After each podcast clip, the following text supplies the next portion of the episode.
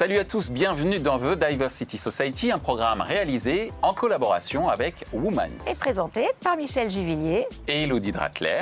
Nous vous proposons de voir et d'écouter la voix de celles et ceux qui incluent la diversité dans la croissance de leurs entreprises un programme en français dans le son, international dans le ton. Ce contenu est accessible également en podcast sur les principales plateformes d'écoute. Et ce mois-ci, notre thème est le suivant. Recrutement de profils atypiques dans le numérique, est-ce possible? Une émission produite par The Society's Media avec pour partenaire média 100% Média Impact. Dans une ère d'opulence informationnelle, les profils atypiques autodidactes et passionnés des nouvelles technologies font face aux candidats pourvus de diplômes de grandes écoles. Selon Alexandre Pachulski, auteur du livre Unique, les entreprises devraient s'inspirer des écoles alternatives type Montessori pour développer de nouvelles compétences indispensables pour répondre aux problématiques de demain. Dans un contexte où 85% des emplois de 2030 n'existent pas encore, selon une étude publiée par Dell de l'Institut pour le futur, miser sur des profils atypiques serait-il une solution d'adaptation au monde mouvant et rapide qu'est le numérique? Et alors que les entreprises en quête d'agilité semblent à la recherche de ces profils multipotentiels, comment les entreprises du numérique intègrent le recrutement des profils atypiques dans leur société? Afin d'échanger sur cette problématique et de comprendre ces enjeux auxquels sont confrontés les dirigeants, les dirigeantes, les DRH et marketeurs, nous poserons trois questions à nos invités. Que leur évoque le recrutement des profils atypiques dans le numérique? Quels sont les enjeux business et marketing autour du recrutement de profils atypiques dans le numérique et quelles expériences ont-ils vécues sur le sujet? Comment voit-il évoluer le recrutement dans le numérique et quelle place donne-t-il aux seniors par exemple? Pour en débattre, nous avons donc le plaisir de recevoir Philippe Trottin et Christophe Desproges de Microsoft et Barbara Chauvin de Goods to Know.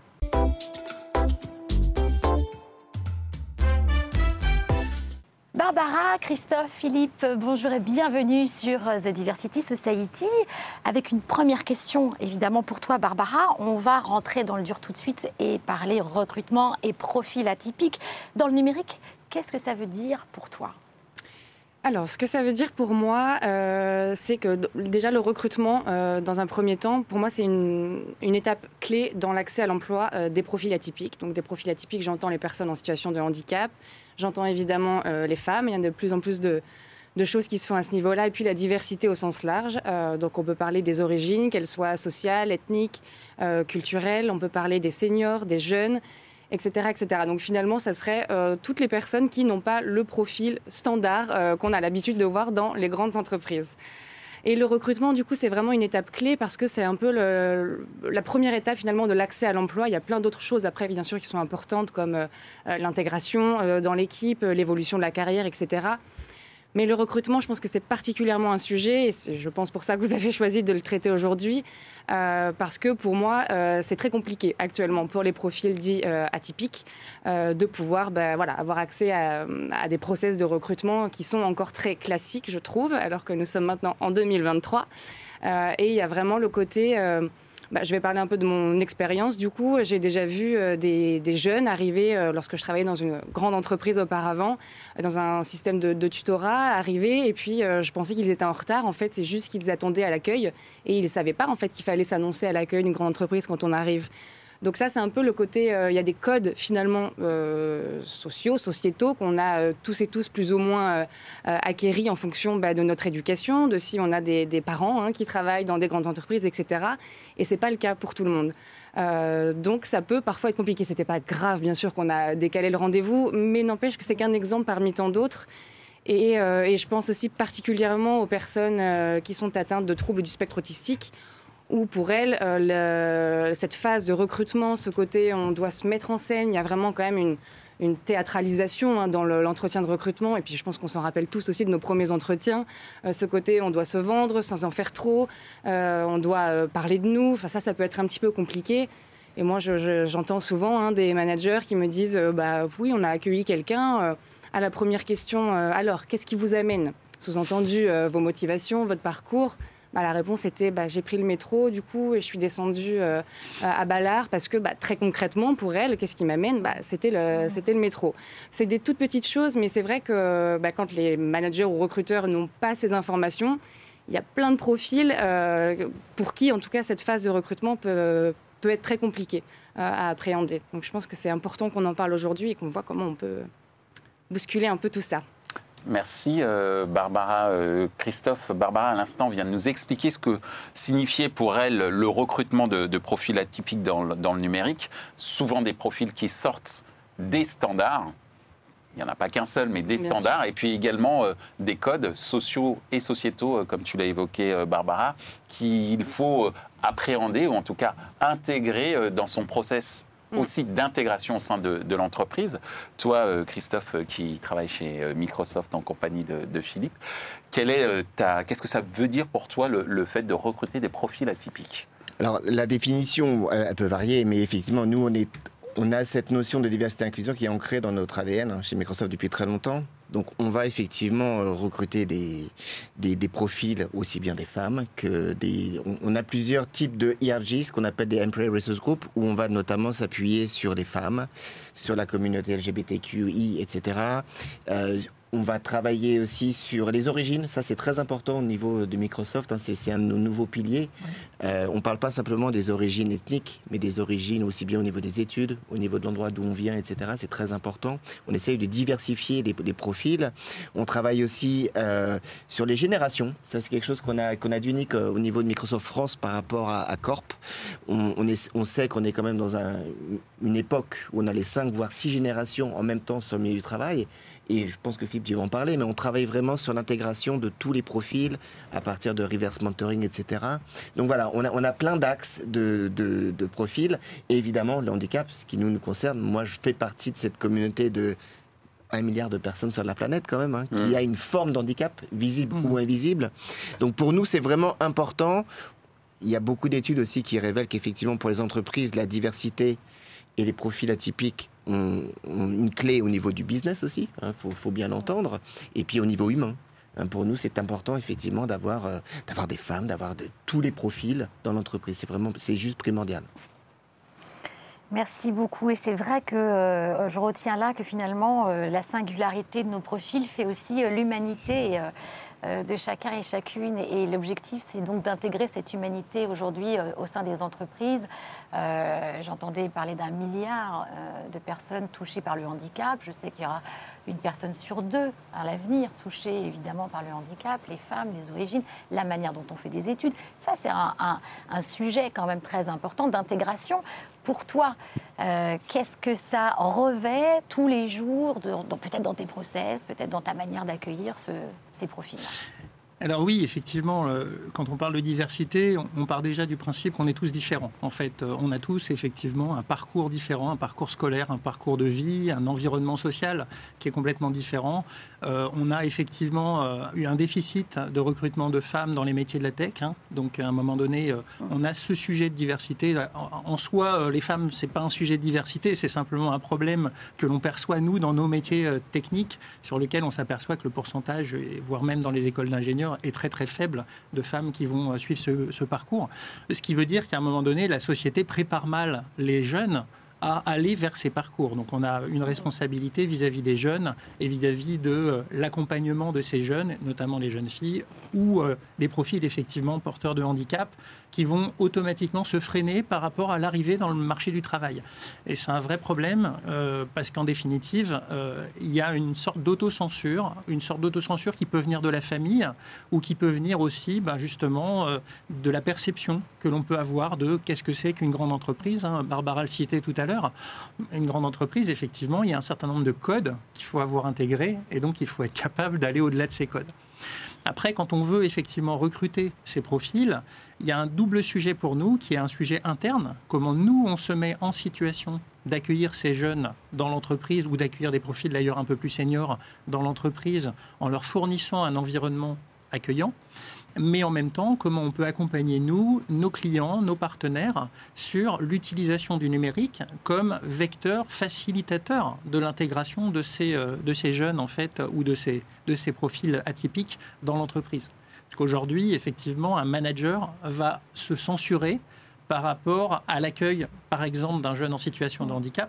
Pourquoi? Bah, Simplement parce que déjà, la terminologie autour du handicap, bah, il n'y est pas familier et il a peur de mal faire. Hein. Moi, j'ai vu des managers qui me disaient... Euh, bah, tu sais, euh, un profil euh, autiste, j'ai du mal à en parler, j'ai du mal à comprendre la réaction de l'autre. Est-ce que je ne vais pas le mettre en échec quand je vais le recruter?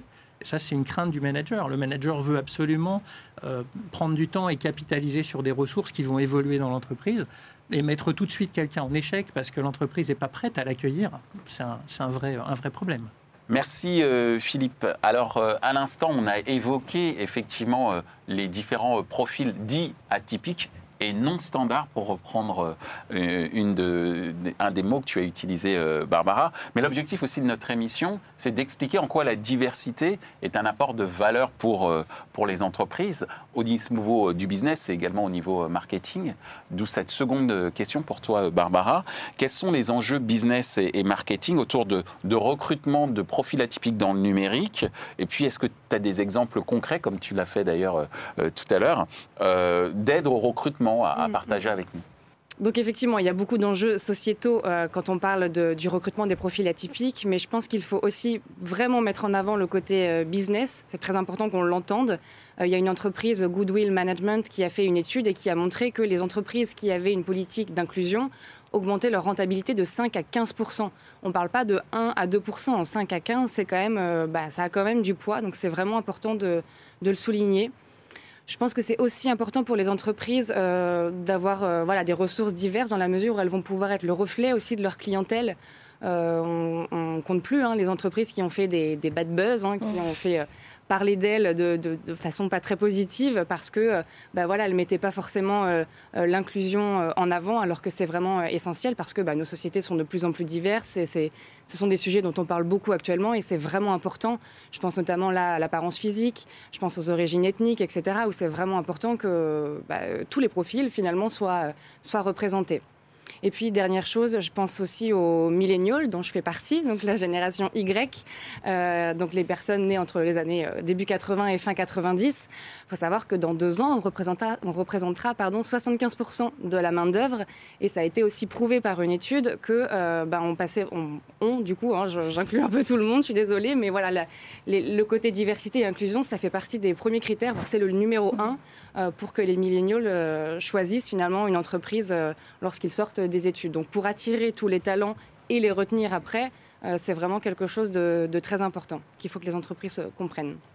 Merci Barbara. 75%, euh, c'est énorme en fait. Hein. C'est peut-être la génération la plus la plus représentative et j'imagine aussi la plus mélangée, la plus mixte mondialement. Hein. donc effectivement, ces enjeux-là, business et marketing, on va les retrouver chez Microsoft. Est-ce que sur la partie, même j'allais dire, marketing product, euh, est-ce que euh, aujourd'hui c'est une réflexion qui intègre euh, évidemment la création et la réflexion autour du produit Je crois que ça fait longtemps, hein. Philippe, tu pourras en parler mieux que moi, mais depuis 7-8 ans qu'on a Satya Nadella comme CEO au niveau monde, hmm. il a changé déjà notre, façon de nous comporter, hein, cette fameuse notion de growth mindset où on, change d'état d'esprit, on est plus celles et ceux qui savent tout. Déjà, c'est important. Hein. ça nous a permis de changer aussi notre perception au niveau du public. Et puis, euh, il a eu cette réflexion justement autour de la diversité. Déjà, c'est quelqu'un qui, est né en Inde. Mmh.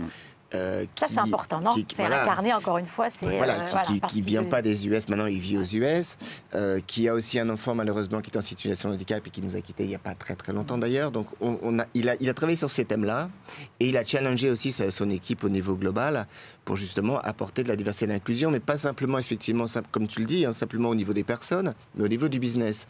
Nous, maintenant, on, est, évidemment, on est une boîte américaine, on a tous ces systèmes d'hackathon, par exemple, hein, mmh. plusieurs fois dans l'année, où on va travailler sur des thématiques bien particulières, et Philippe, il va en parler, j'en suis sûr. Euh, on a créé, par exemple, la manette adaptive pour la, pour la Xbox il y a quelques années, qui est un super euh, business faut, faut le dire, hein, ça marche très très bien au niveau du business aussi. Mais à la base, c'était une, petite équipe avec quelqu'un dont, dont, un enfant était en situation de handicap. Donc, on, et de toute façon, au niveau du handicap, en général, si on fait des choses là-dedans, c'est qu'on est concerné, soit pas au niveau personnel, au niveau familial, au niveau des amis. Donc, on voilà, on, Aujourd'hui, on a cette capacité, cette appétence à faire travailler les différents types de profils atypiques, ces personnes aux capacités différentes, euh, dans, dans la création des produits.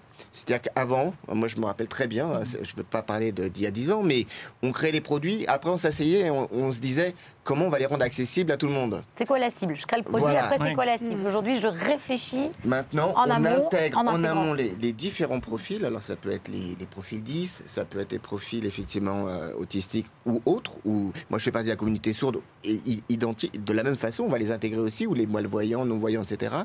Pour réfléchir dès le départ à ce qu'on pourrait faire en termes d'accessibilité pour effectivement qu'ils soient inclusifs pour tout le monde. Donc, on a changé vraiment notre façon de faire et je crois qu'on en est assez fiers. Oui, Merci, euh, merci euh, Christophe. Euh, Philippe, à l'instant, Christophe nous a parlé de l'expérience avec, avec la Xbox. De ton point de vue, quels sont effectivement les, les, enjeux business et marketing autour de recrutement de profils atypiques et quels sont les exemples que tu pourrais nous donner dans ton quotidien, j'allais dire? Alors déjà pour rebondir sur ce que disait Barbara, euh, l'efficacité économique en fait d'une entreprise, pourquoi elle est là quand on s'intéresse à la diversité? Bah, Principalement parce qu'on va s'intéresser aux hommes et aux femmes qui composent euh, cette entreprise. Finalement, la richesse principale de l'entreprise, ce sont les hommes et les femmes.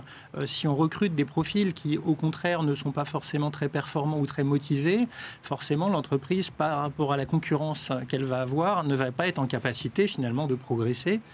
On sait aussi que la diversité, c'est vecteur d'innovation. Euh, quand on met euh, dans une pièce des gens qui sont tous un peu similaires, l'innovation ne va pas forcément se développer de façon euh, très importante, mais quand on va commencer à avoir des profils très différents, ils vont avoir des confrontations d'idées, des usages différents, et donc ça, ça va amener de la richesse, ça va permettre de créer effectivement des, produits plus efficaces pour couvrir l'ensemble des utilisateurs potentiels. Alors, c'est effectivement un marché, du coup, puisque quelque part, euh, le fait à un moment donné de se dire euh, je vais faire de la conception universelle, donc je vais créer des produits qui, au-delà de la cible que j'ai habituellement, vont couvrir davantage de monde, bah, c'est un marché supplémentaire pour l'entreprise, donc c'est économiquement intéressant.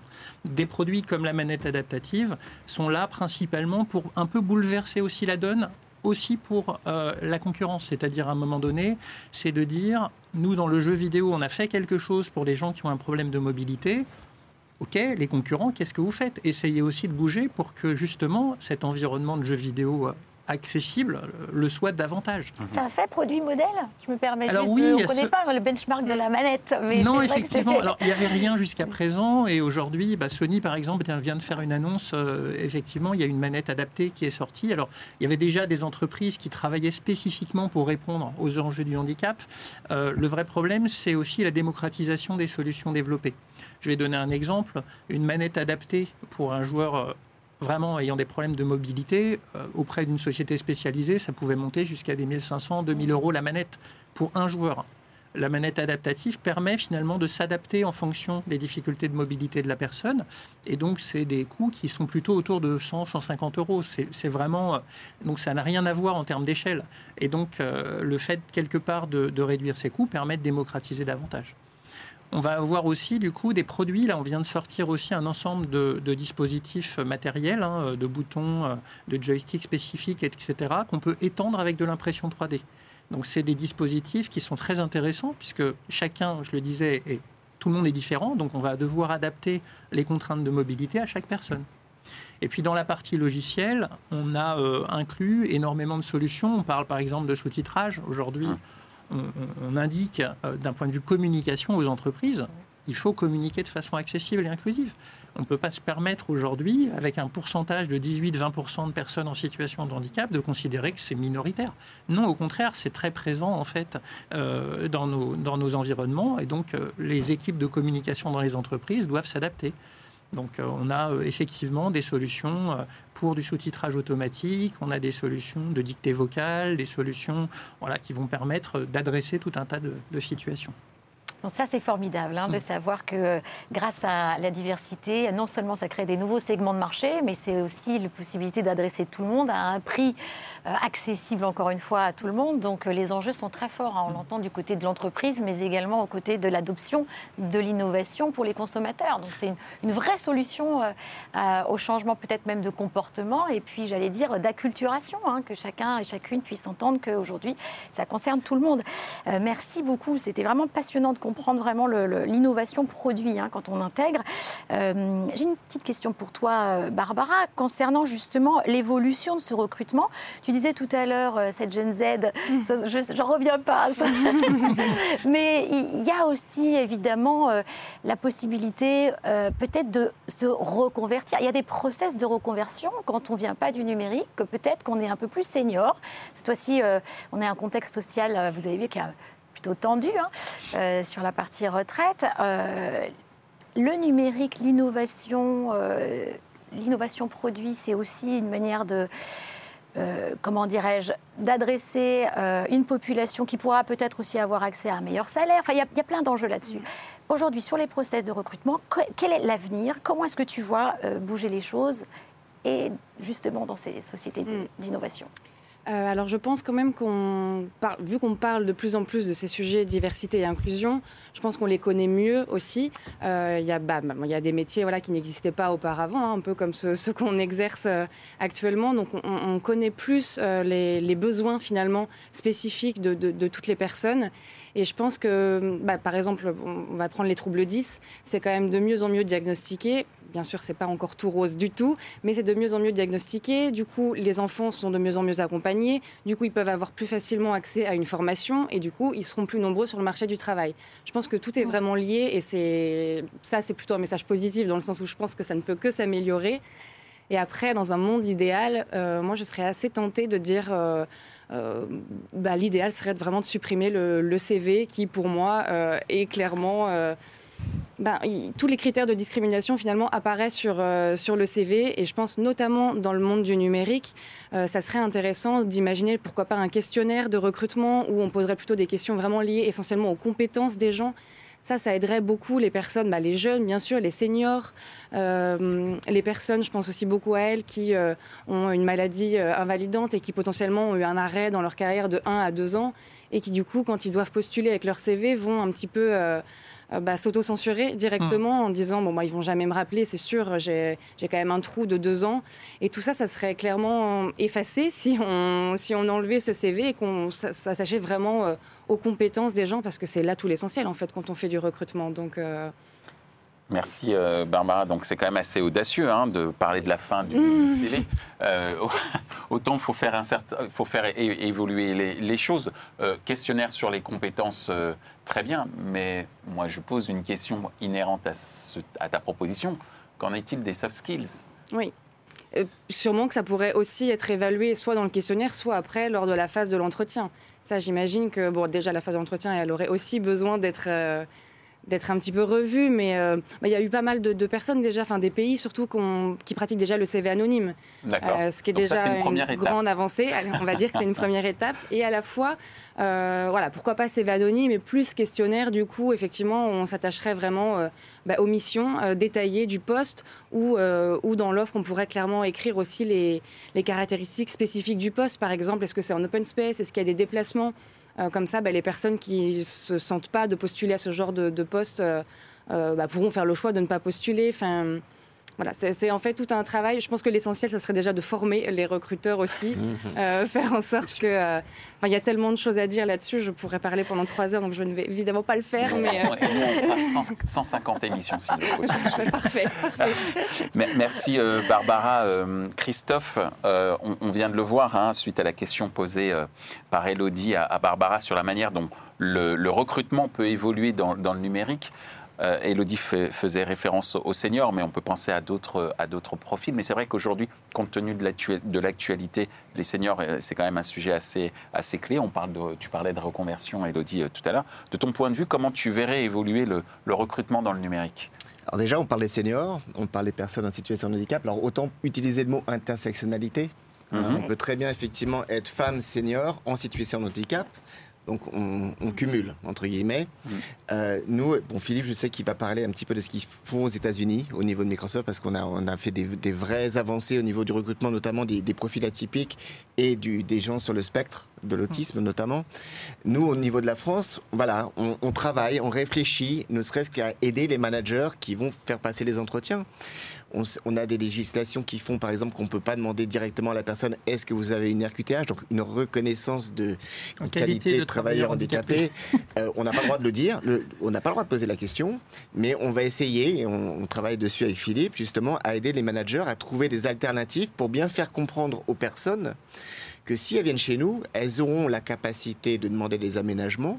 Donc c'est une façon détournée de dire, au fait, est-ce que vous avez un handicap et vous voulez en parler pour qu'on vous aide? Donc on va parler justement de nos valeurs, de ce qu'on fait là-dessus. Quel genre de questions tu poses à ce moment-là? Pour identifier sans pouvoir tout dire parce que légalement c'est encadré. Une question toute bête. Est-ce que vous auriez, est-ce que déjà, est-ce que vous avez quelque chose à ajouter et est-ce que vous auriez besoin d'un aménagement, quelque chose à nous demander? Ça, ça peut ouvrir la porte à, par exemple, euh, bah écoutez, oui, j'ai des problèmes de mobilité, donc si je devais aller voir un client, je ne pourrais pas y aller. Le manager va pouvoir lui répondre. On est quand même dans une, dans une entreprise qui a, qui, on a des, des technologies qui font qu'on peut très bien fonctionner maintenant. On l'a vu pendant deux ans de, de pandémie. hein. On peut très bien fonctionner avec un client au niveau, avec, avec nos solutions. Nous, nous, on, a, on a Teams, mais il y a d'autres solutions évidemment. Euh, voilà, c'est des, c'est des aides. En fait, c'est des petites best practices pour les managers pour essayer de, de déclencher la discussion qui, voilà, légalement, on n'a pas le droit de le faire. Ce qui pourrait nous aider si on le faisait. Mais on a, mais on a le droit d'en parler. On a le droit d'en parler, ouais. Après, il y a toujours ce côté. Alors, moi, je suis toujours gêné avec ça parce que, bon, je suis. Et moi, j'ai eu ma RQTH, hein, parce que je suis sourd. Euh, et j'ai décidé d'en parler. Évidemment, il n'y a aucune injonction d'en parler, ni au niveau de la personne. Donc, c'est- c'est compliqué. Et on a, on a souvent ces discussions avec des personnes de la communauté. Est-ce que lors d'un entretien, il est opportun de dire qu'on est effectivement en situation de handicap et qu'on a une RQTH. Et là, il y a un vrai débat. Il y a ceux qui pensent que oui, au contraire, justement, être vulnérable, ça va être, ça va être, ça va être bénéfique. Et puis celles et ceux, et on se bat même au niveau du, au, quotidien pour que les gens se déclarent chez nous. Est-ce qu'il faut en parler? Parce que est-ce que ça peut être un frein dans, ne serait-ce que dans la progression de l'entreprise, voire au recrutement? Et c'est une vraie question. voire même peut-être déclencher des biais euh, culturels chez ceux qui sont les managers, par exemple, et qui pourraient se dire Ah ben tiens, je ne savais pas, euh, je voulais le mettre sur ce type de mission, ben finalement, peut-être que non. Tu as raison. Et, et nous, notre rôle, et moi, notamment le rôle avec notre IRG, donc Employee Resource Group, c'est vraiment de sensibiliser aussi bien les, les employés, les collaborateurs, collaboratrices, que nos managers. Pour vraiment leur expliquer, voilà, c'est pas parce que vous avez une personne qui va avoir tel profil que vous ne pouvez pas travailler avec. Au contraire, on va vous accompagner, vous managers, vous collaboratrices, collaborateurs, à accueillir cette personne pour qu'elle soit, voilà, qu'elle soit, bien dans un environnement bienveillant. Merci euh, Christophe. euh, De ton point de vue, euh, Philippe, sur euh, la manière dont le recrutement du numérique pourrait euh, évoluer, on a parlé des seniors, on a parlé euh, des, des personnes en, en- en situation de, de handicap. Est-ce que comment toi tu vois évoluer justement ce secteur dans le domaine du recrutement, le secteur du numérique? Alors, il y, a, il y a déjà une très forte évolution. Donc, euh, moi, personnellement, par exemple, je suis dysorthographique. Donc, quelque part, à un moment donné, produire ne serait-ce qu'un écrit, une lettre euh, d'entrée dans une entreprise, enfin voilà, produire quelque chose, à une époque, c'était très compliqué. Il n'y avait pas d'outils numériques, il n'y avait pas de correcteur orthographique pour le faire. Euh, D'autant plus que j'ai une maman qui est non-voyante, donc euh, pour apprendre la dictée, l'orthographe, etc., c'était un, un challenge supplémentaire. Euh, mais en définitive, quand on va parler des métiers du numérique, on a, on a deux sujets finalement. On a que le monde devient de plus en plus numérique et il y a à peu près 70% des gens qui, dans leur emploi à horizon 2030, utiliseront au quotidien le numérique. On a déjà un pourcentage élevé, mais au départ, c'était vraiment dans les métiers du numérique. Aujourd'hui, ça s'étend dans énormément d'autres métiers. Mmh. Le deuxième challenge, c'est qu'en fait, euh, on manque de 400 000 personnes dans les métiers de la tech aujourd'hui. Donc, c'est une formidable opportunité pour permettre euh, d'accueillir euh, des personnes atypiques euh, dans ces métiers. Est-ce que tu peux donner un exemple de métier de la tech? Alors, il y a énormément de métiers très récents. Euh, je pense à géomaticien, quelqu'un qui va exploiter les données de géographie et qui va croiser ça avec des données de résultats financiers, des données de présence de l'entreprise, de marché. Donc, il va être vraiment sur de la cartographie, quelque chose qui n'existait pas jusqu'à jusqu'à présent. On connaît déjà les gens qui sont sur euh, l'animation de communauté, des community managers.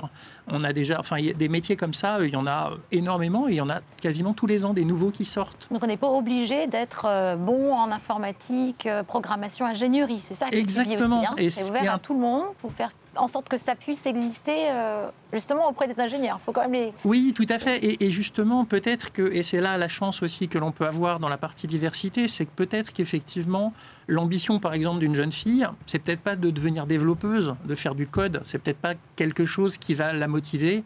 Par contre, dans des métiers autour de l'intelligence artificielle, dans des métiers autour, je ne sais pas, de, de, la, la, relation client, euh, il y a des choses qui, par contre, euh, donneront peut-être envie euh, d'avancer.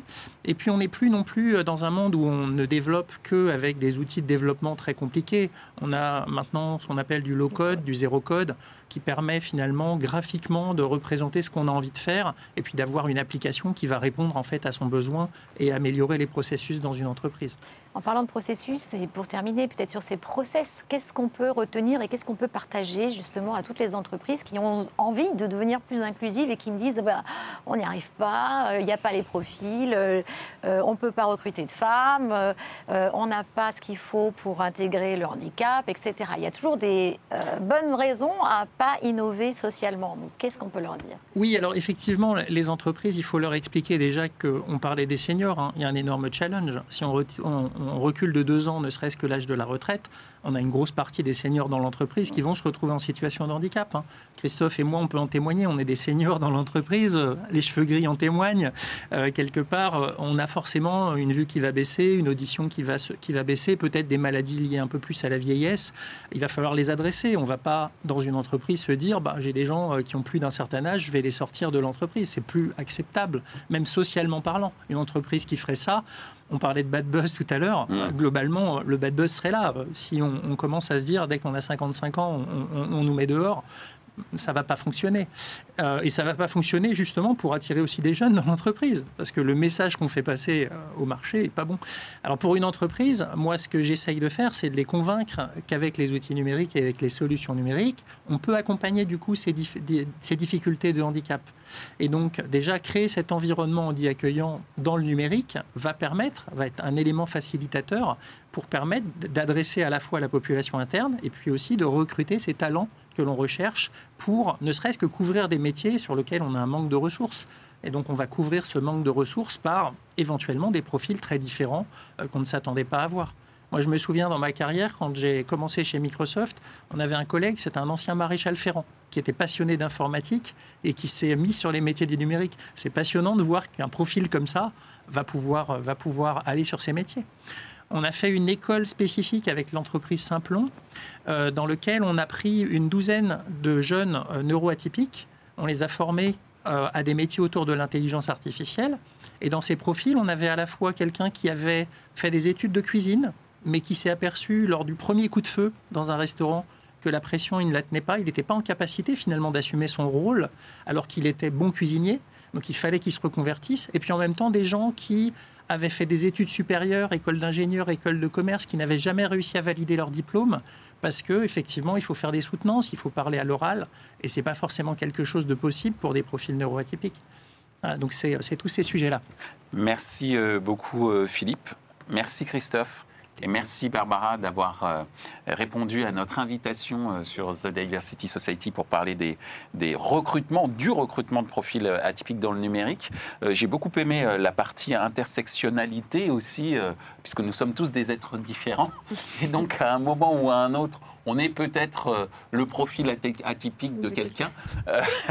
Et donc c'est vrai que c'est un état d'esprit il faut que chacun d'entre nous, nous puissions avoir en tant que recruteurs pour faire en sorte que nos entreprises ressemblent à la société euh, diverse à laquelle nous appartenons. Donc merci à vous, merci de nous avoir sensibilisés à ça et merci Elodie euh, de nous avoir accompagnés également pour la présentation de cette, de cette table ronde. Et j'ai un mot, ouvrons nos chakras. Ouvrons tous nos chakras. Employeurs, recruteurs, managers, formez-vous, puisque la diversité est une richesse et euh, une occasion évidemment de euh, à la fois produire mieux et à la fois euh, d'intégrer mieux. et voilà, et d'amener vers une paix économique et sociale dont tout le monde sera bénéficiaire. Mm. Merci beaucoup. À très bientôt. Merci. Merci.